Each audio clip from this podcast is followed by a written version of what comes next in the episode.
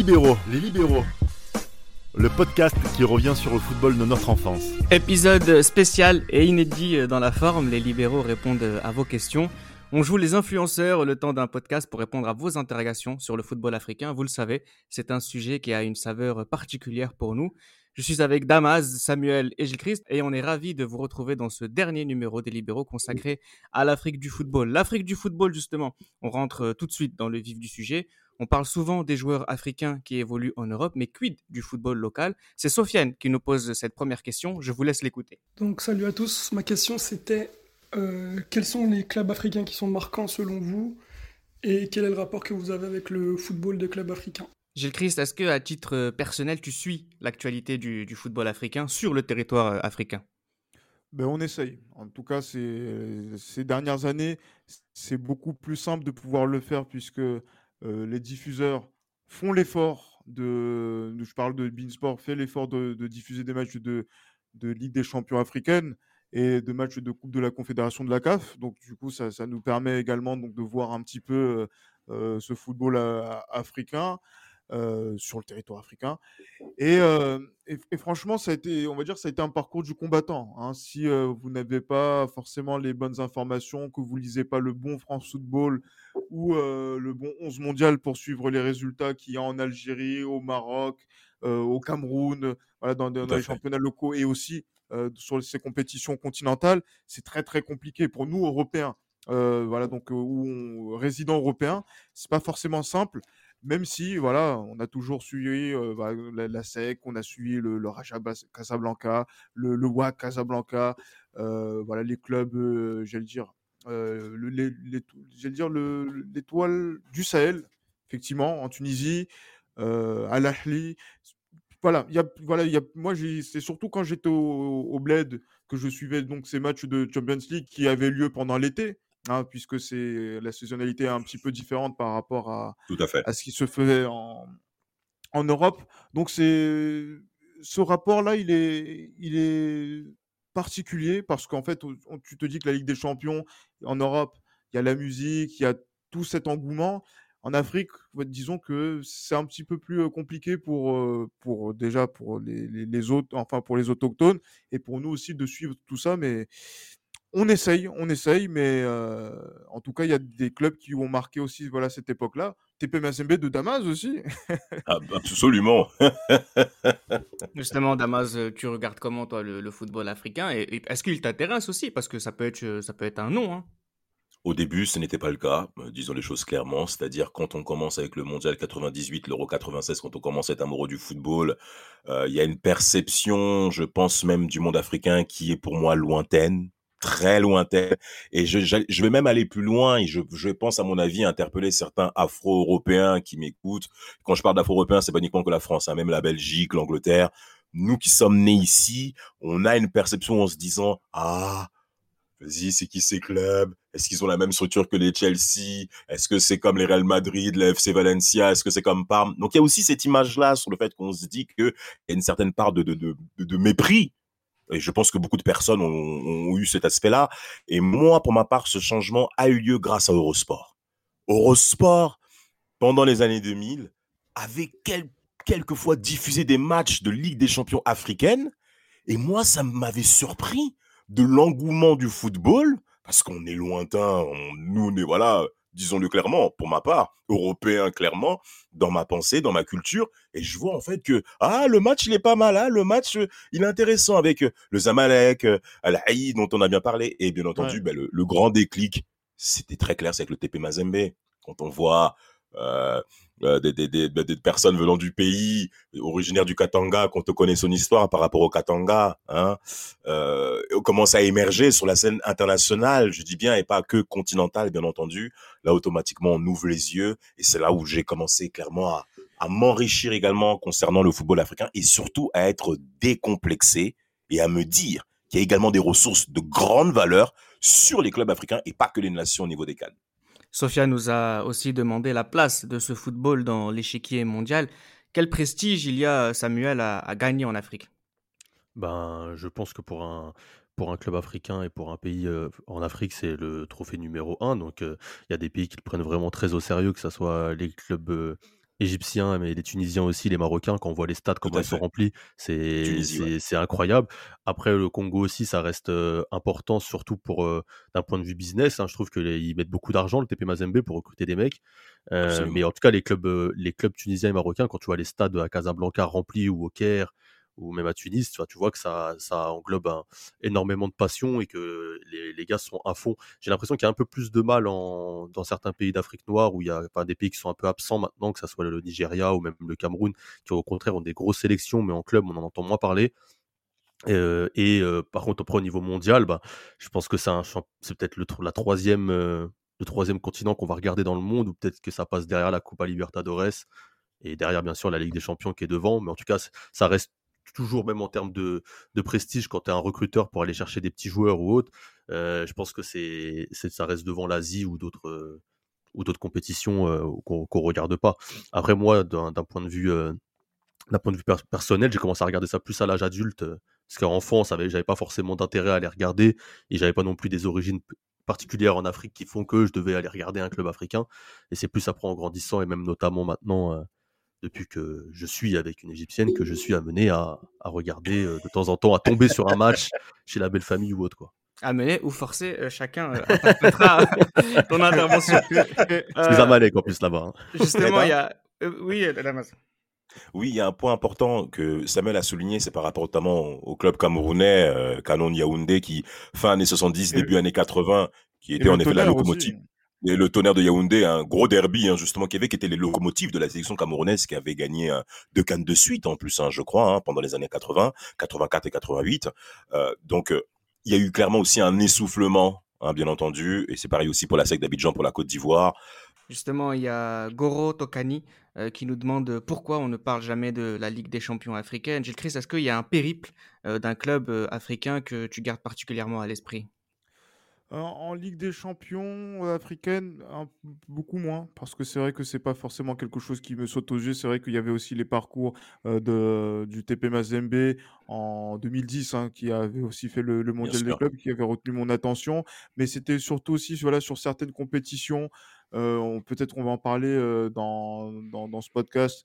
de, par exemple, de suivre le, le périple de la SEC Mimosa euh, d'Abidjan qui a gagné, on va dire, la Coupe de la Confédération et qui a gagné aussi par, derrière la, Super Coupe, la Super Coupe d'Afrique. Voilà, il y, a, des, parcours comme celui, celui-ci. Mais après, c'est vrai que là, par exemple, quand je, regarde ce qui se fait euh, actuellement euh, en, termes de, de, football africain pour ce qui se fait de mieux, c'est vrai que c'est des compétitions qui regroupent un petit peu les, les équipes d'Afrique du Nord, notamment sur ces, sur ces dix dernières années, et qui justement montrent, on va dire, cette hégémonie qu'ont les pays du Maghreb sur, sur l'Afrique sur en, football de club. Samuel, pour justement revenir un peu sur le prestige de jouer en Afrique, pour un Égyptien, par exemple, faire l'ensemble de sa carrière au pays, c'est tout à fait normal. Bah, bah, c'est normal parce que déjà, ils ont les salaires qui suivent qui suivent. Euh, donc ils ont là-bas ils sont bien payés. Tu as des gros clubs avec euh, une énorme euh, effervescence dans le pays. Tu as aussi le fait qu'ils ont gagné en plus avec des joueurs au pays en sélection. Donc en fait là-bas de jouer de jouer en, club, ça ne les empêche pas d'être sélectionnés et de gagner avec leur sélection. Et puis, euh, c'est un championnat sérieux pour le coup. T'as pas que une ou deux équipes qui sortent du lot et, et ben, on, parle toujours de Ali ou Zamalek, mais tu as eu à, une époque, je crois, tu avais euh, Ismaili qui avait dans les années 70 ou 60, je sais plus, elle était en finale. Euh, as, maintenant, tu as le Pyramide FC, je crois que c'est à, à Gizeh, où qui a eu un investisseur important et du coup qui est devenu la limite en train de doubler Zamalek un peu dans le dans l'échiquier du foot égyptien, notamment cette saison. Donc euh, tu as euh, tu as un championnat avec plusieurs équipes qui peuvent te faire chier et qui sont qui jouent même la deuxième compétition africaine euh, euh, assez régulièrement aussi. Et euh, bien sûr, les deux les deux monstres Ali et Zamalek vont toujours très loin en Ligue des Champions africaine et forment souvent aussi beaucoup de joueurs talentueux. Euh, Al-Ali et Zamalek qui comptent 15 Ligues des Champions africaines à eux deux, 14 finales pour Al-Ali et 8 finales pour Zamalek, ça vous place des ogres. Justement, le plus grand club africain selon vous, Damas, c'est un des deux?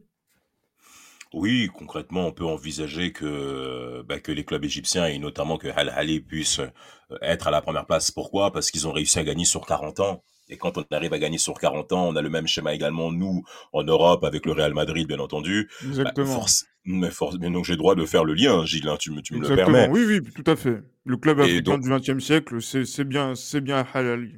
Eh bien, Halali, en effet, pour ma part, occupe la première place. Et ce qui est même pertinent pour suivre en plus qu'a dit euh, Samuel par rapport à l'Égypte, c'est qu'également le suivi des sponsors des, de sociétés privées également, hein, euh, qui, qui, qui, est très présent sur le championnat égyptien qui lui permettent en, plus de ça d'avoir des salaires que bien entendu a mentionné Samuel et donc d'avoir une visibilité et une préparation au niveau des infrastructures ben, qui va forcément attirer d'autres talents sur le continent africain. On a vu également beaucoup de joueurs d'Afrique noire, d'Afrique subsaharienne venir jouer en Égypte, mais aussi en Tunisie. Julius Agaoua, je crois qu'il s'est révélé euh, au club africain, je crois, en Tunisie, je crois, je ne sais plus quel est le club dans lequel il s'est clairement révélé, et ça a été le cas également pour bon nombre de joueurs euh, subsahariennes et qui, qui, sont même issus de grandes nations africaines en termes de performance au niveau de la Cannes. Mais comme les clubs ne le suivent pas, il faut donc se réfugier vers euh, les plus exposés. Et sur ça, la Tunisie et l'Égypte. Espérance de Tunis pour Agawa. Espérance de Tunis, merci. Merci. On va ouvrir un autre chapitre qui déchaîne assez les passions, surtout étant donné le contexte durant lequel on enregistre actuellement, mars 2022, chers amis, c'est l'Afrique en, Coupe du Monde. On a déjà fait un podcast intitulé À quand une équipe africaine champion du monde, mais il y a encore quelques questions auxquelles vous voulez que l'on réponde. Monsieur Taz, nous demande euh, ce que l'on pense du faible place euh, attribuée euh, à l'Afrique. Samuel. Ben ça, on en a déjà parlé énormément nous en off, même pendant les boucs entiers. Enfin, c'est un débat qui revient à chaque fois. c'est clairement le, nombre est trop faible. Tu peux pas avoir que 5 pays sur 32 dans un continent qui regroupe le plus de pays. C'est illogique et c'est injuste. Pour moi, je l'ai déjà dit, c'est l'Europe qui a trop de place et qui, qui devrait laisser des places aux, aux pays africains, les trois places qu'il y a en trop en Europe, clairement, soit tu finis de ta poule, soit tu dors. Quoi. Pourquoi faire des barrages pour sauver des pays euh, Sauver des pays, genre là, on va avoir le pays de Galles ou l'Écosse. En quoi le pays de Galles ou l'Écosse est plus méritant que, euh, que ou l'Ukraine, hein, bien que l'Algérie. Mais que l'Algérie ou l'Égypte ou le Mali ou bon le Congo, c'est un peu hein, compliqué ce qui s'est passé. Je te pardonne, Samuel. Les, les, autres équipes étaient, c'était un niveau, on a vu, qui était quand même serré sur ces barrages et ils ont autant de mérite à la Coupe du Monde que des équipes comme, comme l'Ukraine ou même le Portugal qui, s'est foiré face à la Serbie, tant pis pour eux. Et même, euh, ben, j'allais dire, c'était qui l'autre groupe, l'autre pays européen, je crois qu'il passe, c'est euh, la Pologne. La Pologne, on a vu ce qui s'est passé au dernier, dernier mondial avec le Sénégal, ils leur ont marché dessus, donc je vois pas en quoi la Pologne mérite plus qu'un pays africain d'aller à la Coupe du Monde. C'est vrai que là, au moment où on enregistre, euh, ça va être la dernière Coupe du Monde à 32. Euh, bon, on va passer avec euh, la nouvelle réforme à, plus de, pays africains. Certains nous diront que même là, vous n'allez pas être content. Mais bon, c'est vrai que Gilles Christ, euh, c'est vrai que c'est les cinq places, voilà, on a trop longtemps été scandalisé par cette réalité. C'est vrai que cette réalité était choquante et elle, est elle est toujours à mes yeux parce que c'est vrai que à partir du moment où vous savez que pour aller à la Coupe du Monde, vous avez une chance sur 10 d'y aller, alors qu'un pays européen a quasiment une chance sur 4 d'aller à la Coupe du Monde. Un pays sud-américain a une chance quasiment sur 2 pour aller à la Coupe du Monde. voilà, déjà on part sur un, équilibre de, force qui n'est pas forcément équilibré. Ce parcours qui est plus difficile. Et après, quand vous y arrivez, eh ben, ben voilà, il y, a des choses qui sont, qui sont faites de, de, telle manière à ce que voilà quoi. Vous avez sur, sur 32 pays, vous avez 13 places pour, le, pour l'Europe, donc c'est-à-dire que vous avez une chance sur trois pour un pays européen de gagner la Coupe du Monde. De gagner la coupe du monde. Et le reste, voilà, battez-vous si vous êtes plutôt pas mal derrière les, les, mastodontes sud-américains, brésiliens et argentins. C'est, frustrant de, de, voir ça et de se dire que l'Afrique est toujours, on va dire, pas, pas décrédibilisée, mais mis n'est pas forcément mise en avant. Parce que là, on va dire que oui, effectivement, en 2026, il y aura, il y aura 48 pays, il y aura 9 places pour l'Afrique, mais mécaniquement, vous augmentez le nombre de places pour les Sud-Américains, pour les, pour les, Européens, également. Donc, du coup, vous déplacez le problème. Et c'est vrai que là, c'est ce que Samuel disait tout à l'heure, une égale répartition des pays montrerait peut-être davantage qui sont les meilleurs. Et en fait, on, ne, on est plus sur du privilège et sur de l'aspect qui est lié à un découpage. Je vais rester poli ici sur cet épisode-là, mais quasi colonial, quasiment. Il suffit de regarder. Non, mais il suffit de regarder les toutes premières euh, coupes du monde pour euh, savoir ce que veut dire Gilles Christ. Et quand on sait que c'est sur justement ce passé qu'on nous dit que telle ou telle telle ou telle confédération mérite tel, ou tel nombre de places. Hein. J'inclus, je pense, à, l'Afrique, l'Asie aussi qui, qui est bernée. Euh, non, mais c'est vrai, c'est assez assez bon, c'est assez frustrant. Pierrot nous demande quel est pour nous le plus bel exploit africain en Coupe du Monde d'Amaz. Le plus bel exploit, euh, je, je, le prendrai en considération par rapport au Cameroun 90 pour ma part. Euh, Parce que déjà le but de Omambik, un saut exceptionnel. Avec élan en reculant sur place. Moi, je, moi les, les, qualités athlétiques de ces individus jusqu'à aujourd'hui, ça me sidère encore.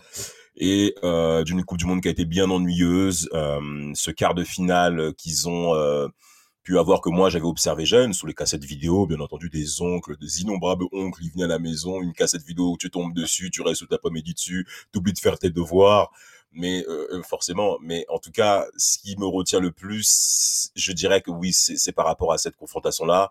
Après, euh, Surtout que c'est pas passé loin par rapport aux Anglais, hein, et je pense que ça aurait fait grand bruit de voir, comme vous comme Gilles l'a dit, par rapport à l'aspect colonial aussi, hein, qui qui est dans les mœurs forcément euh, voir des Camerounais, voir une équipe africaine en demi-finale de cette Coupe du Monde en terre italienne, ça aurait fait grand bruit. Et bien entendu, il y a des personnages emblématiques, il faut forcément y revenir par rapport à cette équipe camerounaise, avec bien entendu en tête de ligne Roger Mila, forcément.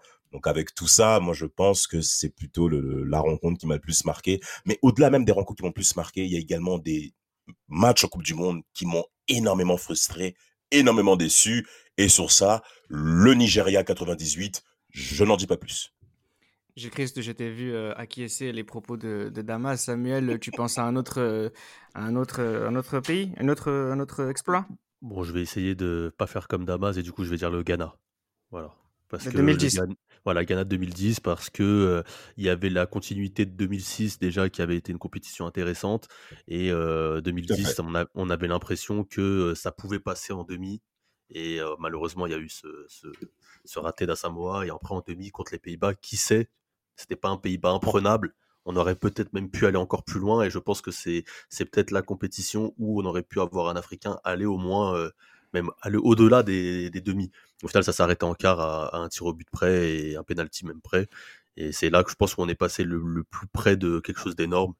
C'était peut-être pas la meilleure équipe des pays africains qu'on a eu, je pense même que le Ghana 2010 était moins bon que le Ghana 2006 sur le papier, mais euh, c'est là où on aurait pu être le plus près, le plus près de quelque chose, et en plus c'était en Afrique. Justement, les demi-finales. Asawoto euh, euh, veut savoir pourquoi les sélections africaines ne parviennent pas à atteindre les demi-finales d'une Coupe du Monde. Gilles Christ, tu répondrais quoi? C'est une barrière mentale qu'on s'est fixée nous-mêmes. Tout à fait. C'est vrai que à partir du moment où les Marocains ont passé le, le, premier, le premier tour en 86 euh, de la Coupe du Monde au Mexique, que les Camerounais ont passé, on va dire, ce, voilà, donc le, le ont franchi le cap pour aller en quart de finale. Euh, à ce moment-là, on s'est dit qu'il allait avoir une progression, encore une fois. Et en fait, cette progression euh, pour laquelle on avait peut-être compté sur le Nigeria, déjà en 94, qui a été stoppé par l'Italie, puis après, derrière, en 98, par ce Nigeria encore qui a déçu énormément, énormément, et j'insiste encore, énormément de monde contre le Danemark. voilà, on se dit que voilà, on, a un plafond de verre. Et en 2002, le Sénégal qui se qualifie contre la Suède pour les quarts de finale, qui va jouer contre la Turquie. Et on voit que c'est ces Sénégalais qui jouent ce match euh, qui sont vraiment dedans et qui euh, voilà n'ont plus de jus quasiment hein, sur cette rencontre pour euh, perdre contre la Turquie sur le but en or. On a l'impression que c'est à ce moment-là précisément que on se dit que intégrer un dernier carré d'une compétition mondiale, c'est difficile.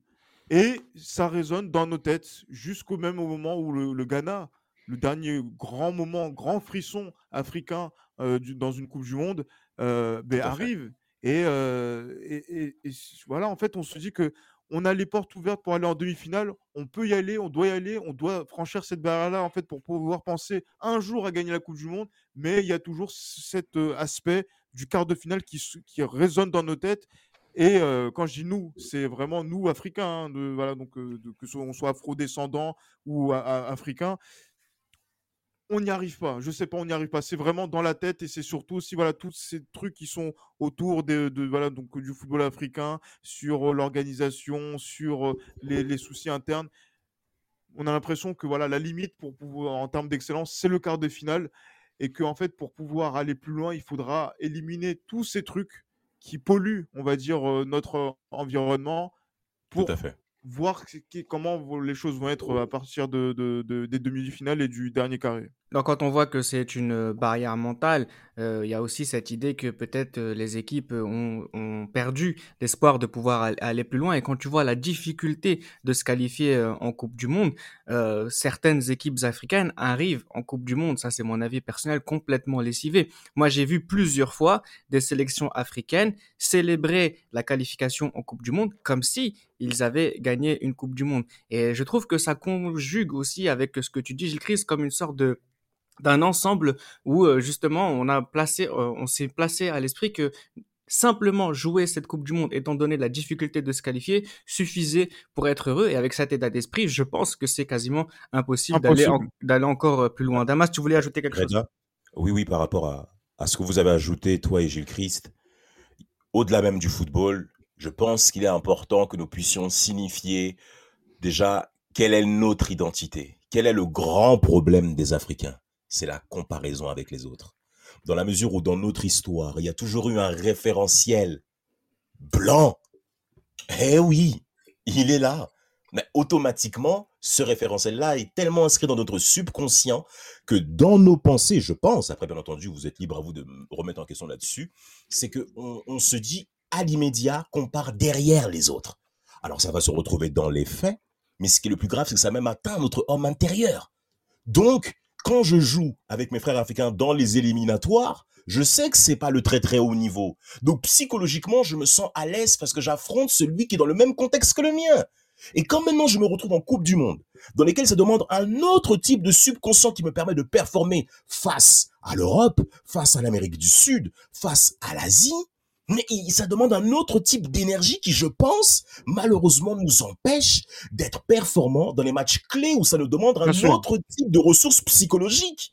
Parce que maintenant, aujourd'hui, est-ce que nous, équipe africaine, on est prête à faire face à ces problèmes psychologiques que nous avons intérieurement? Je ne pense pas, parce que c'est inscrit dans notre subconscient. Qui l'a fait ce genre de travail-là? Moi, encore une fois, je le redis encore une fois, objectivement parlant, c'est une énorme déception que l'Algérie ne soit pas présente en Coupe du Monde. Parce que en je 2022, pense, tout à fait. En, 2022, absolument. Moi, je pense que Belmadi et, bon après les Ivoiriens, bon ça c'est encore une autre source d'énervement. Je pense que Belmadi, mais bien sûr, je pense que Jamel Belmadi avait sans doute pris conscience de ces aspects-là dans la capacité à, à, préparer ses joueurs à, ne pas qu'être que être fort en Afrique. Parce que quand tu fais 30 matchs d'invincibilité sur la, sur euh, à l'image du monde, automatiquement, on peut plus te mettre, ah, c'est que des Africains qui affrontent le Djibouti. À un moment, faut arrêter avec ça. Donc, sinon, on n'est pas capable de sortir de ce contexte mental dans lequel nous sommes, ah bah écoutez, on va connaître le même échec que les Camerounais nous ont plusieurs fois habitués. Là, justement, tu parlais de euh, comparaison. On peut aussi parler de copier un référentiel européen. Et vous allez voir pourquoi je, parle de ça. Parmi nos derniers numéros, certains sont revenus sur Georges Weah et Yaya Touré. ce qui ressortait de ces épisodes, c'était le profil africain euh, de ces joueurs. Justement, ouvrons un nouveau chapitre avec la question de, de Freddy nous. La créativité a-t-elle encore sa place dans le football africain, Gilles ah, Franchement, c'est normalement c'est la, créativité et on va dire ce, génie technique, c'est quelque chose dans lequel moi, quand j'ai découvert le, football tout court, c'est dans ça que voilà donc j'ai le, le, référentiel de mes parents, de mes oncles justement qui étaient omnubilés, tournés vers le Brésil. Et justement, donc cette créativité que vous voyez aussi dans les rues quand vous jouez au foot, voilà, c'est pas c'est un football qui est plus lié à de la technique je sais pas, allez voir dans les différents Maracana qu'il peut y avoir aussi en Côte d'Ivoire ou même au, Togo. Voilà, quand on joue au ballon, c'est vraiment la technicité qui, primait. Et c'est quelque chose qui euh, ressortait beaucoup de ces équipes-là euh, dans les années 70, 80 et qui justement a surpris également agréablement aussi le, monde notamment à partir de, de Cameroun 90, entre autres où on a, ou même dans les années 80, avec les Algériens qui ont fait forte impression à la Coupe du Monde 82. C'est ça, en fait, justement, donc par essence, le football que on a découvert. Un football africain technique. Que s'est-il passé avec les années, avec l'évolution peut-être du jeu et aussi la présence de techniciens européens? Le potentiel physique des joueurs africains a été développé, développé et après a rendu justement donc pour, pour qu'il soit dans un système qui soit adapté à l'Europe, c'est-à-dire purement physique. Et après derrière, il y a eu une, on a dénaturé, moi c'est mon avis, on a dénaturé l'essence le, de ce qu'est le joueur africain, même si c'est un petit un petit cliché ici dans, dans, dans mon propos, oui. pour en faire un joueur qui est robotisé pour l'Europe en fait, programmé pour l'Europe. Et quand tu fais des sélections nationales qui sont denses et fortes physiquement uniquement, ben voilà, vous avez toutes ces désillusions qu'on a connues depuis maintenant plus de 20 ans. Freddy nous pose une autre question qui, selon lui, et je suis d'accord, illustre ce que Gilles Chris vient de dire. Pourquoi n'y a-t-il plus d'attaquants africains de classe mondiale, Samuel? Bah, Ça reste dans la continuité de ce qu'a dit Gilles, euh, et j'en reviens même avec sa comparaison avec le, la passion qu'il y avait pour le Brésil d'avant et, que, et la créativité, c'est que c'est un poste qui a totalement euh, disparu en, quasiment en, Afrique, et même au Brésil. En fait, c'est tous des pays qui, qui, euh, qui en fait fournissent des joueurs à l'Europe. On en parlait de, de, de, des besoins européens et des, joueurs, de, comment on a formaté les joueurs et la, et la formation. Et au final, en Europe, il n'y avait plus ce besoin de neuf parce que les équipes jouaient sans neuf et on a plus de neuf en Europe. Et les Africains ont commencé à créer que des ailiers. Et on a, dans les années 2000, on avait des milieux puissants et des attaquants puissants, donc il fallait des, des félins, on va dire, devant. Et ben maintenant, dans les années 2015, 2020, 2010, il fallait des, des ailiers. C'est pour ça que maintenant, les meilleurs joueurs africains, c'est Salah, c'est Mané, c'est euh, Marez, c'est euh, Ziyech, euh, c'est même les Ismail Assar. Enfin, tout, c'est que des ailiers. Tu regardes dans chaque équipe africaine, tu as un, un, poste doublé au poste d'ailier. Mais tu regardes en attaque, il n'y a personne. Il n'y a pas de neuf en Égypte, il n'y a pas de neuf au Sénégal, il n'y a pas de neuf, je dirais même en Côte d'Ivoire, on est parti charger à l'air. Euh, au Cameroun, il y a Boubacar, mais ça fait 15 ans qu'il est là. Euh, il n'y a pas de neuf. Il n'y a plus de neuf parce qu'on forme que des ailiers. On veut des ailiers et des, et des gars puissants au milieu pour. parce que l'Africain, il est puissant, il doit jouer récupérateur pour récupérer les ballons. Et voilà, donc ça, ça a fait un des joueurs formatés. Et, j'ose espérer que maintenant, là, j'ai vu en Europe, ils commencent à essayer de refaire des neufs. Donc peut-être qu'en Afrique, ils vont refaire des neufs. Peut-être qu'aux c'est le début. On verra, je ne sais pas. Mais en tout cas, je pense que c'est vraiment lié au business et, et au, à la formation des. sans, faire d'ironie, sans faire d'ironie, il y a, y a, y a Aubameyang pour le Gabon. Mais bon, c'est le Gabon. Mais qui est un, un délit au départ. qui est un délit au départ, Gilles? Et, qui est performant aussi dans ses chiffres, hein, Aubameyang. au niveau de ses performances sur les années 2010, il n'a pas, il, n'a pas à rougir de ce qu'il a pu produire, mais ce qui est aussi frustrant, sauf, sauf en sélection. Ah bien sûr, il a joué au premier tour au pays contre Cameroun, comme d'habitude le grand frère centrafricain, voilà. Et quand tu regardes les années 2000, t'avais ouais, euh, Drogba, Eto'o, Adebayor. Échoué Kanouté, Kanouté, Adebayor. Et au milieu, t'avais Yaya, Obi Mikel, Essien. En fait, c'était les postes à l'époque. Il fallait des milieux et des attaquants. C'était milieu et neuf. Tu regardais le football africain des années 2000, il y avait toujours un gros milieu, un gros neuf. Et t'avais un problème soit au goal, soit dans, au milieu numéro 10, tout ça. Et là, t'as beaucoup d'ailiers, t'as des bons latéraux, si en ce moment on le dit pas. Il y a des bons latéraux africains et, mais t'as pas de, de joueur d'axe. Ismo, exactement. Ismo Bergiano, euh, justement, qui nous dit euh, si les Africains ont encore besoin euh, ou s'ils font bon de faire confiance aux sélectionneurs étrangers Damas. Ben ça, encore une fois, c'est une problématique dans laquelle on a ce complexe en te disant que l'homme stratège doit venir de tel endroit que nous connaissons, le grand frère européen, doit nous fournir la stratégie que, à mon avis, certaines fédérations pensent que les personnes présentes dans les stratèges locaux ne peuvent pas répondre présent pour les sélections nationales africaines. Et ça, encore une fois, c'est une grande contrainte parce que quand vous avez affaire à Will Schaffer, l'ancien sélectionneur allemand camerounais, qui ne parle pas français, qui ne parle pas anglais, qui parle uniquement allemand, en se disant que le Cameroun est une ancienne colonie allemande, qui a, et, et en effet, ce lien a été fini à la première guerre mondiale 18, où l'Allemagne a perdu le Cameroun. Mais il est encore dans cette approche-là, selon moi. Et il y a eu bon, bon nombre de conflits dans le vestiaire camerounais. Donc, encore une fois, cet aspect de supériorité parce qu'on se dit que la solution vient d'ailleurs. Et tu parles également des sélectionneurs. combien de, de, mecs qu'on a vus qui ont changé de sélection? Les Pierre Lechantre, euh, Minier, euh, Claude Leroy, Philippe Troussier, encore que le Leroy a quand même fait du bon travail, c'est vrai. Troussier, Philippe, qui ont enchaîné les sélections euh, africaines comme si c'était une comme si c'était une tournée de, de, Charles de Gaulle qui, qui, qui, libérait les peuples africains pour les années 1960.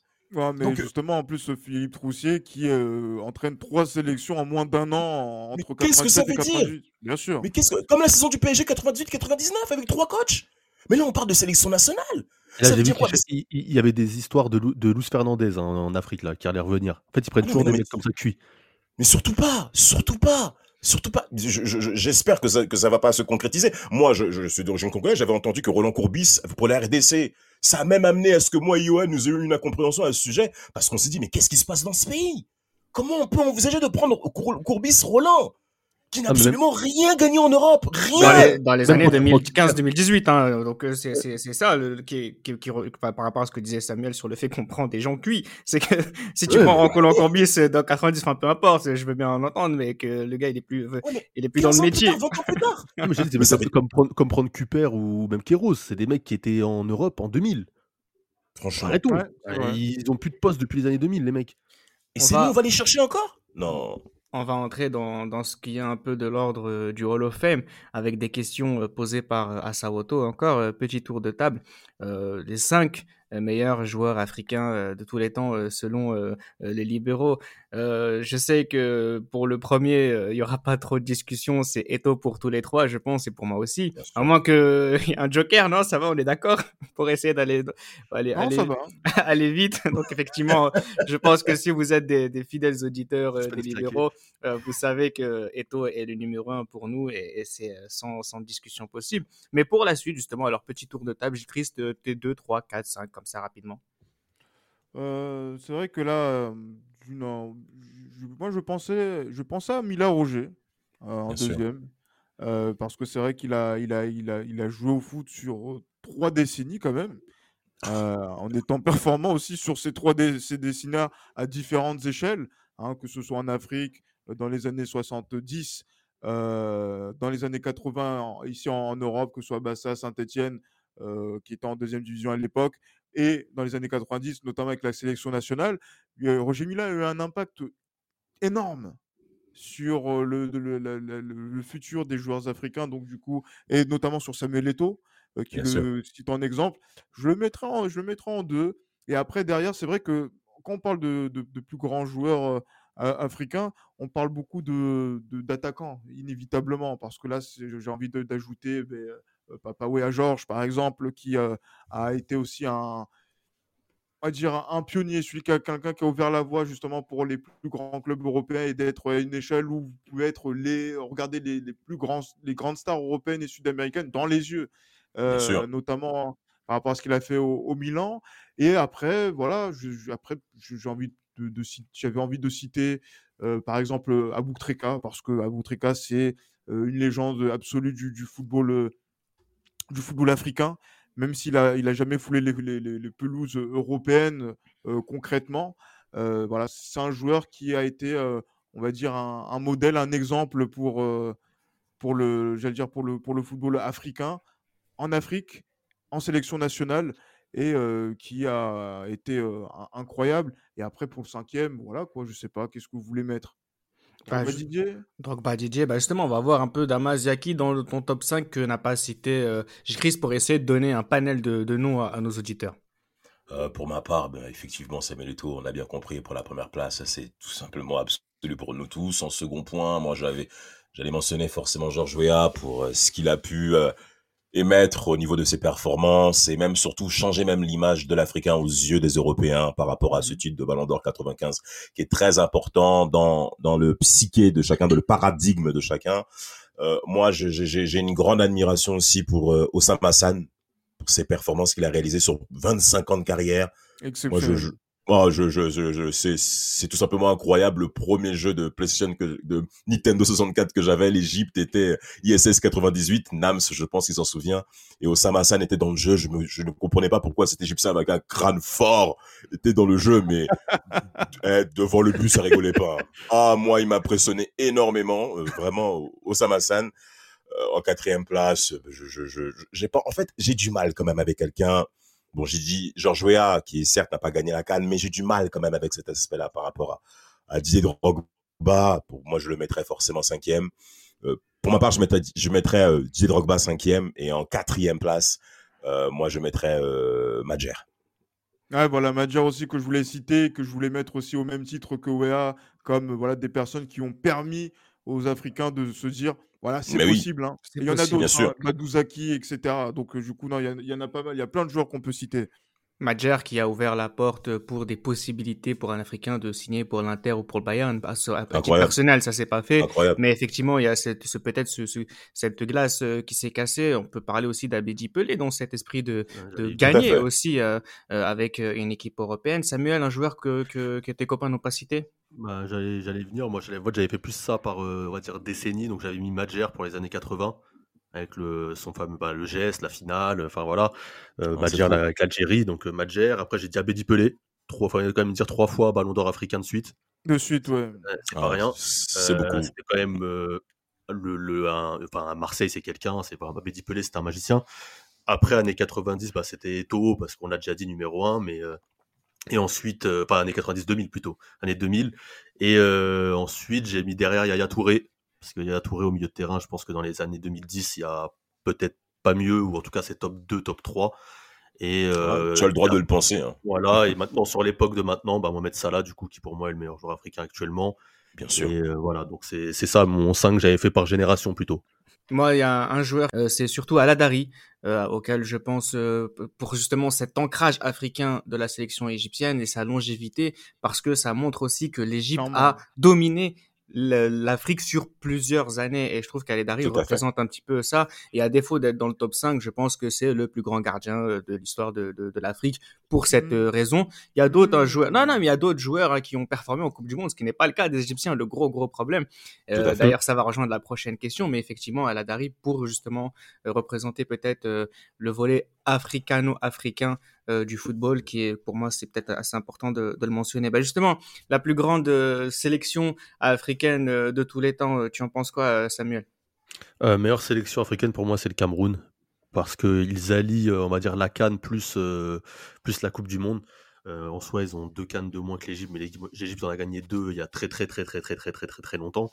Et l'Égypte a le désavantage de ne jouer beaucoup moins de Coupe du Monde et de ne jamais être sorti des poules. Donc euh, pour moi, le Cameroun, euh, c'est la meilleure sélection. Et derrière, l'Égypte, qui sera suivi après par le Ghana, le Nigeria et peut-être l'Algérie ou la Côte d'Ivoire en cinquième. Pour Nelper, euh, un auditeur hein, qui avait posé cette question, c'est l'Égypte. Hein, il avance euh, les titres en Cannes, il avance euh, les palmarès et les identités de clubs des, égyptiens dans le, territoire africain. Tous les joueurs aussi qui peuvent être cités, justement toujours dans cet ancrage africain où 90% des joueurs jouent sur place et gagnent sur place et gagnent en tournois internationaux, en tout cas avec la Cannes. pour toi, c'est pas pas l'Égypte, Gilles Christ, c'est le Cameroun comme comme Samuel? Bon, après, déjà pour l'école des gardiens, je pense qu'il y a des gardiens qui sont bien meilleurs que Dari, qui sont au Camerounais. Euh, voilà, donc, qui est une école de gardien de but. Hein.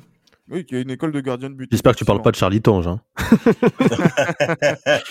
je, n'ai pas digéré son, son, son, le but qu'il a encaissé contre Neymar en 2014 où il était pris à contre-pied en étant au milieu de son but. Non, moi, je n'y arrive pas. Non, non, mais c'est surtout euh, les voilà, Thomas Nkono, euh, voilà, donc euh, Joseph Antoine Bell, Jacques Songo, entre autres, hein, oui, effectivement. Donc après, c'est vrai que c'est pas forcément eux. Enfin, voilà, ils ont été mis en, avant, mais c'est vrai que sur la, période où nous, libéraux, on a, on a pu voir le football camerounais, c'était plutôt les Alumboukar, les Soumele Mainou qui étaient en, sélection nationale. Mais, mais, mais, mais, mais c'est, mais c'est vrai. Et là, maintenant, aujourd'hui, Onana André, Andoua qui a, qui a été super à la Cannes 2017. Mais voilà, c'est vrai que là, pour cette. C'est vrai que là, Samuel a posé un bon, un bon aspect. Parce que oui. qui allie le mieux, on va dire, le football, l'hégémonie sur le football continental, en plus de la représentativité du, le Cameroun africain? Il y a eu les JO aussi en plus, hein. Les Coupes des Confédérations, tu vois. JO, Coupe des Confédérations, justement, où il y a eu finale, la médaille d'or olympique. Voilà, c'est vrai qu'il y a une certaine j'allais dire, un certain prestige du, Cameroun à, ce niveau-là quand ils sont dans un bon jour. Chose que pour les Égyptiens, on n'a pas vu, effectivement. Moi, je on n'a toujours pas vu une équipe d'Égypte gagner un match de Coupe du Monde. C'est ça qui est un petit peu embêtant aussi. C'est même scandaleux. C'est même scandaleux. et, même quand le, et même quand le Cameroun est, mauvais, par exemple le 2002 qui nous a tous déçus, le Cameroun quand même prend trois points. Donc voilà, c'est prendre trois points parce qu'il gagne, un, il gagne un match dans, dans, cette phase de, de, poule. Voilà, c'est ça qui fait que voilà, le Cameroun peut-être pose le débat sur la, scène mondiale, mais après, c'est vrai que sur la scène africaine, non, il n'y a, pas de, a pas débat. Et malheureusement aussi, le Ghana aurait pu avoir sa place, puisque après la dernière canne du Ghana, elle date de 1982, il me semble. Il y trop de finales. beaucoup de finales. Ils, ils, ont, depuis 2006, ils arrivent à être régulièrement, plus régulièrement en Coupe du Monde, en tout cas plus que, ou autant que, ou davantage que les Italiens. Voilà, c'est bien de le préciser. C'est bien de le préciser aujourd'hui, parce que voilà, c'est, c'est, plutôt Choqué de la brutalité. mais mérité, mérité. Et mérité, bien évidemment. Non, mais ça rejoint le débat qu'on a eu sur les places en Coupe du Monde. Euh, si ah c'est encore pour grailler sur des, des, Coupes du Monde gagnées sous le fascisme, c'est bon, quoi. Franchement, sous des milices. Non, non, il y en a. Où, l'Autriche est disqualifiée. Euh, L'Autriche est envahie. L'Autriche est envahie. C'est pas la même chose. Envahie. Il y a eu un inconvénient. disqualifié, genre. Il y a eu un petit inconvénient. Un imprévu. un mot. Pardon. Fête religieuse. Comme quand on ne venait pas pour l'Aïd. Fête religieuse. il, y a, un signe bouddhiste sur le drapeau allemand sur le, à la Coupe du Monde. Non, c'est incroyable. Non, mais c'est incroyable. Non, mais franchement, mais c'est pour dire aussi que voilà, le, Ghana, c'est dommage parce qu'il y a quatre Coupes d'Afrique, il y a pas mal de, de, de, finales qui ont été, qui ont été effectuées, notamment sur les dernières, sur les dernières années il y a ce il y a passé le premier tour en 2006, en 2010. Et voilà, donc il y a aussi des, des, matchs aussi qui ont été notables, notamment en 2014 quand ils font match nul contre l'Allemagne. Bien sûr, de deux.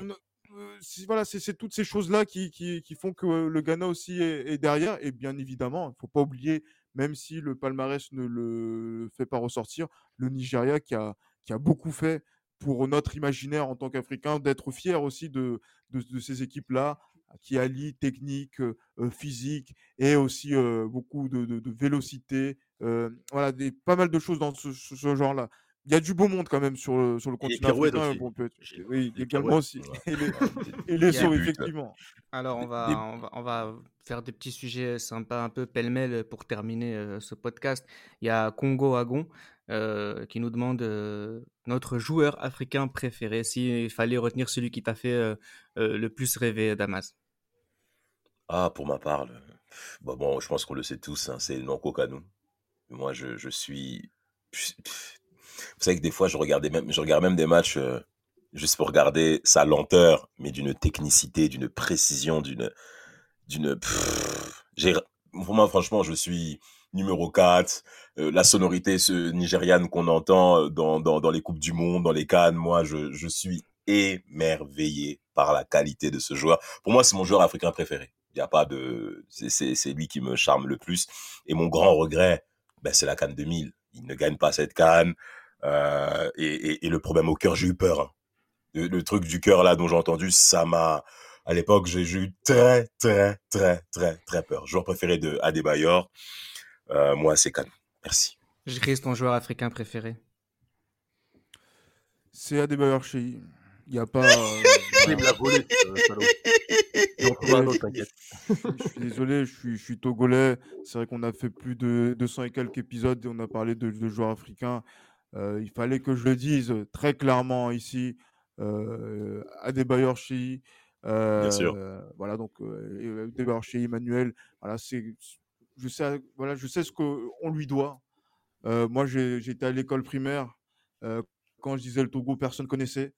et il est arrivé justement dans, à une période où déjà, quand il jouait en Ligue 1 à Metz, puis en Ligue 2, après qu'il est remonté avec, avec Metz et qu'après, derrière, il y, a cette, il y a ce parcours. Monaco. voilà, Monaco, mais surtout, il nous emmène à la Coupe du Monde de 2006 et après, il nous, fait passer un tour de, de, de, de Coupe d'Afrique en, en, 2013, justement en gagnant contre l'Algérie et en tenant tête aussi aux Tunisiens. Voilà, je sais ce qu'on lui doit. Et c'est pour ça qu'aujourd'hui, même tu peux marcher dans le monde, tu dis que tu viens du Togo, il y a toujours ce mot Adebayor qui ressort. Absolument. Et, euh, mmh. je voulais... Il avait ce charisme en plus, Adebayor. Il avait un truc sur le terrain. Il, était stylé, je sais pas. J'aimais bien le regarder ah. jouer, moi. C'est le, le, descendant de Nyanko Kanu. C'est tout. Euh, c'est tout. Et, quand on c'est son joueur préféré. Hein. C'est son joueur préféré, c'est son modèle parce qu'il portait le 4 en sélection euh, comme Nyanko Kanu le faisait. Il a porté aussi le numéro 25 également. Voilà, il y a, y, a, y, a ce, y a ce lien-là entre, entre les deux. Euh, et euh, non, voilà, vraiment, je voulais dire vraiment merci, merci à Emmanuel Adebayor d'avoir fait tant pour le football euh, togolais et de nous avoir rendu fiers, que ce soit moi, mon frère et même voilà toute cette communauté togolaise qui est en France, qui est en Allemagne, qui est un petit en peu Allemagne. en, en Europe. On n'est pas nombreux, mais au moins on sait qu'on a pu compter sur une légende du football africain et de la jet set ivoirienne. moi, je, hein. j'ai une éternelle reconnaissance pour Antar Yahya parce que de mon vivant, j'ai pu voir la Coupe du Monde pour au moins une fois dans ma, enfin, pour la première fois dans ma vie. Ce genre de joueur nous manque. Je n'en dirai pas plus. Samuel, ton joueur préféré africain, toi, à des bailleurs. Il me l'a volé. Donc là, je vais, dire un autre qui, moi, m'a marqué, euh, on va dire, dans mon adolescence. Je, je s'en souviendra. C'était Michael Essien. J'avais jamais vu autant de puissance dans un mec. Il te, Dès qu'il était au milieu, tu savais que le milieu d'en face, il allait, il allait transpirer. Dégager un truc au milieu, je sais pas, c'était, j'ai rarement vu ça. On est d'accord. Et sa blessure, malheureusement, avant la Coupe du Monde 2010, je pense, change beaucoup de choses. Même si Annan avait fait le boulot, j'aurais voulu voir ce milieu avec Michael Essien contre l'Uruguay. Et je pense que ça aurait même pas été en prolongation. Ouais, je, me, je me la raconte là. mais euh, t'as droit de penser. non, franchement, c'était pour moi dans les années même qu'on voit le match contre Barça, euh, les années lyonnaises ou même euh, ou même euh, à Chelsea, c'était incroyable. Enfin, moi, j'ai rarement vu ça. Donc c'est pour ça que Michael Essien pour pour ce côté puissant à une époque où on, on avait ce ce euh, stéréotype du joueur africain au milieu ultra puissant, récupérateur ou autre, je trouve que Michael Essien a rempli euh, cette tâche à merveille. Et je passe un coucou à John Obi Mikel, qui, on le rappelle, a gagné aussi euh, toutes les compétitions. Teddy Totti qui lui nous demande ce que l'on pense de son joueur préféré, j'imagine. Bonne aventure Kalou. Damas, un petit mot pour lui faire plaisir. Ah, Bonaventure Canou, 9,5, hein, qui a Marseille, Marseille, c'est très bien dès qu'on parle. ah, vas-y, vas-y, j'ai pas envie de m'étendre dessus. Moi, c'est des choses qui m'énervent encore aujourd'hui. Cet individu à, à, emmerder aussi les supporters parisiens aussi. Hein. Les, Ivoiriens aussi. Ah, les Ivoiriens aussi, j'aimais beaucoup ces prédateurs blanches qui portaient et tout, mini chaussettes, mais à partir de là, moi, Bonaventure Calbou, je suis désolé, Marseille, moi, je. Non. Voilà, meilleure, meilleure réponse, je pense. Reda Oui, ça va. J'ai pensé à un sujet pour vous tous, messieurs. Qu'est-ce que vous pensez par rapport aux joueurs africains? On a en Amérique du Sud plein de sociétés de gestion de carrière, d'agents de joueurs, qui font en sorte de valoriser les joueurs sud-américains quand ils viennent en Europe. Pourquoi chez nous, les Africains, on n'arrive pas? C'est un vaste, c'est une, la question, euh, Qu'est-ce qui Au Brésil, il y a la même, donc. Euh. Non, non, c'est un, un, vaste, c'est un vaste euh, sujet qui, qui, qui, mériterait euh, une heure à, lui tout seul. Mais je pense que ça rejoint davantage le rapport que nous, Africains, avons avec le football et les instances et le professionnalisme et le ah. respect qu'on a de nos joueurs et de nous en tant que, en tant que personne. C'est voilà, c'est, enfin, je, je c'est dans le même esprit, mais c'est cet c'est ce regard aussi qu'on a des arbitres africains où à la moindre erreur, on va partir sur des considérations euh, terribles. Ah. Et en fait, avec le joueur, c'est exactement la même chose. Le joueur africain, c'est soit on, le méprise et on le vole, soit euh, soit on, le, on, le, on le prend de haut. Enfin, c'est assez compliqué de, de voir des gens qui croient fondamentalement euh, aux joueurs africains. J'ai vraiment l'impression que c'est soit comme Georges Weah, une main tendue par une personne une fois dans une vie, ou des gars qui, qui se battent comme des chiens, mais il y en a qu'un seul, des garçons comme Eto. C'est très compliqué de voir de, de, voir euh, une réalité, on va dire, globale sur ce que pourrait euh, faire euh, l'Afrique pour pour aller dans, dans ce que tu dans le sens que dans le sens de ta question. C'est pour ça que je pense que ça mériterait un podcast à lui tout seul, mais c'est plus une question de je sais pas si c'est la mission des libéraux concrètement de de, de répondre à cette question, peut-être que ah c'est la mission des boucs entiers et dans ce cas-là, il faut rester attentif à ce qu'on peut peut proposer par la suite, justement toujours par rapport à, à, ces joueurs merveilleux qu'on ne met pas forcément en avant, il y a Amucho Salvatrucha qui nous demande ce que l'on pense de Atem Trabelsi. Oui, bonjour les libéraux. Je voudrais savoir votre avis sur la carrière de Atem Trabelsi. Donc moi, si vous me permettez, je vais vous donner mon avis. Bon, pour moi, tout à fait, c'est une carrière honorable, mais je pense qu'on l'a un peu oublié, surtout quand on parle des joueurs africains ayant joué en Europe. Hein. Bien sûr, je ne le, mets pas au même niveau que les Yaya Touré, Drogba, Eto, voire même Noedin Naibet. Ok, c'est pas le même standing. Mais on va, remettre on va se remettre dans le contexte. On est en 2002, dans les années 2000. On parle d'un Tunisien titulaire à l'Ajax d'Amsterdam, avec les Ibrahimovic, Van der Waart, Schneider et compagnie. Moi, je pense, carrière plus qu'honorable, mais je pense qu'on l'oublie un peu trop souvent. Et sur ce, continuez, continuez vos podcasts. Franchement, c'est top ce que vous faites. Euh, Chris, tu veux ah. répondre? Oui, ben, justement, en tant que, en tant que latéral, euh, c'est un joueur qui nous a vraiment beaucoup plu et qui a fait aussi de très belles impressions, euh, notamment dans les soirées Ligue des Champions sous le maillot de l'Ajax. Amsterdam. Donc, du coup, c'est vrai que là, c'est, c'est un, ça fait partie de, de, ces joueurs-là, pour lesquels j'étais l'un des rares joueurs. Vous avez fait un épisode sur la Cannes 2004, tunisien, qui m'a réjoui, pour lequel j'étais content de la victoire tunisienne. C'est bien le seul parce que voilà, c'était cette Cannes est pour moi un très mauvais souvenir, un souvenir qu'il a fallu effacer assez rapidement et c'est un bon souvenir que pour Mohamed Ali, ça. Ouais, pour Mohamed Ali, aussi pour Sofiane, que l'on salue également. Mais bon, Bien sûr. après, pour le reste, je me rappelle au, quartier, euh, je ne sais pas si euh, Damas vous en avez parlé, mais c'était compliqué de, de, suivre euh, la finale ce, ce, jour-là. Ah mais, mais, après, voilà, pour des joueurs comme, comme Atem Trabelsi, effectivement, avec voilà, sa, sa, sa, qualité de, de, jeu, mais qui n'a pas forcément été beaucoup mise en avant hein, ici quand il était à, son meilleur niveau. moi, mais voilà, moi j'ai beaucoup apprécié ce joueur.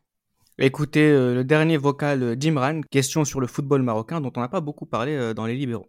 Salut les libéraux, c'est Imran, je suis un spectateur régulier de, vos podcasts. vos podcasts sont vraiment excellents. Petite dédicace à toute l'équipe. J'avais une question sur le football marocain. J'aimerais savoir selon vous quel est le meilleur défenseur de l'histoire de la sélection marocaine entre Nourdine Naibet et Mehdi Benatia. Voilà, bonne journée les amis. Merci, euh, merci beaucoup. merci il beaucoup. Il est dans mon 11 d'ailleurs. bah, bah oui, je pense euh, aussi, euh, Damas, je, sais que tu apprécies particulièrement Naibet, tu as l'occasion de le dire à plusieurs reprises. Je te laisse répondre à Imran. Oui, bah oui, bien sûr. Alors que Mehdi Benatia a joué à la Juventus, mais il n'y a pas photo. Et au Bayern et, et, au Bayern Munich, exactement, Samuel. Mais pourquoi on met en avant Nourdine Naibet C'est, selon moi, dans la maîtrise du jeu, dans le langage corporel, dans le leadership. Benatia a essayé de le communiquer également dans la sélection. Ça, on l'a vu, on l'a plusieurs fois aperçu sous cet aspect-là. Et même également à la Juve, parce que euh, euh, José Anigo l'avait pas mal emmerdé également du côté de l'Olympique de Marseille, en ne lui faisant pas confiance non plus. On a vu plusieurs fois des scènes comme ça. Gilles est bien entendu témoin de ça. Mmh, bien sûr. Mais mais, mais je suis désolé. Je suis désolé en termes de performance et même ce qu'il a fait avec la Corogne. Moi, j'ai toujours une admiration aussi pour les joueurs africains qui arrivent à, à performer dans les endroits où euh, je dirais que la, la, la, considération n'est pas forcément la bienvenue pour les joueurs africains dans ces endroits-là. Et euh, pour ma part, Nordin Olivet et ce qu'il a fait à la Corogne, qu'est-ce que vous voulez? Oui, chapeau, bien sûr, chapeau. C'était très, très haut niveau. En plus, avec une génération de joueurs. Après, c'est ce qui, on va dire, notre grande frustration à tous, c'est de ne pas avoir vu euh, Naibet. Et c'est ça aussi euh, ma deuxième frustration vis-à-vis de cette victoire tunisienne à la Cannes 2004. C'était de, ne pas voir Naibet être sacré euh, champion d'Afrique. Champion, voilà. champion d'Afrique. Et c'est ça qui est, qui, qui est, on va dire, énormément dommage. Après, c'est vrai que Benassia a connu les plus grands clubs et c'est une avancée importante hein, par rapport aussi déjà à son parcours du côté de l'Olympique de Marseille. Ah. Et, pour un, et, pour un, défenseur central aussi. Hein. Et pour un défenseur central. mais après, voilà, je pense qu'on est tous frustrés aussi également donc, des, des errements de, de Benassia, notamment en 2018 contre le, Real Madrid mmh en, en, Ligue des Champions, où voilà, même c'est là où on a vu j'allais dire, le, décès sportif de Gianluigi Buffon ce jour-là, dans des plages à, Reda et aux, et, aux, Italiens, puisque franchement, voilà, donc la réaction qu'a eu Benassia justement donc sur, les, sur cette action-là, il a une part de responsabilité et tu vois, ça, aussi, ça joue quand même dans, mon imaginaire justement pour pouvoir le placer plus haut qu'il n'est normalement dans la hiérarchie peut-être du football africain. Euh, merci beaucoup euh, à tous euh, de, nous avoir posé toutes ces questions. Merci beaucoup de nous avoir écoutés dans, dans, ce petit format. Une façon pour nous de fermer le chapitre football africain avec les libéraux. Pour terminer la saison 3, on avait proposé l'équipe type de notre enfance. On nous a posé la question de la faire à plusieurs reprises en ce qui concerne l'Afrique. On va vous l'envoyer sur les réseaux sociaux débattre avec vous euh, sur elle. Donc euh, restez attentifs sur Twitter, Instagram et Facebook. Merci euh, de nous y suivre. Éternelle reconnaissance. Vive le football, vive l'Afrique et vive le football africain. C'était Les Libéraux, un podcast produit par Sport Content.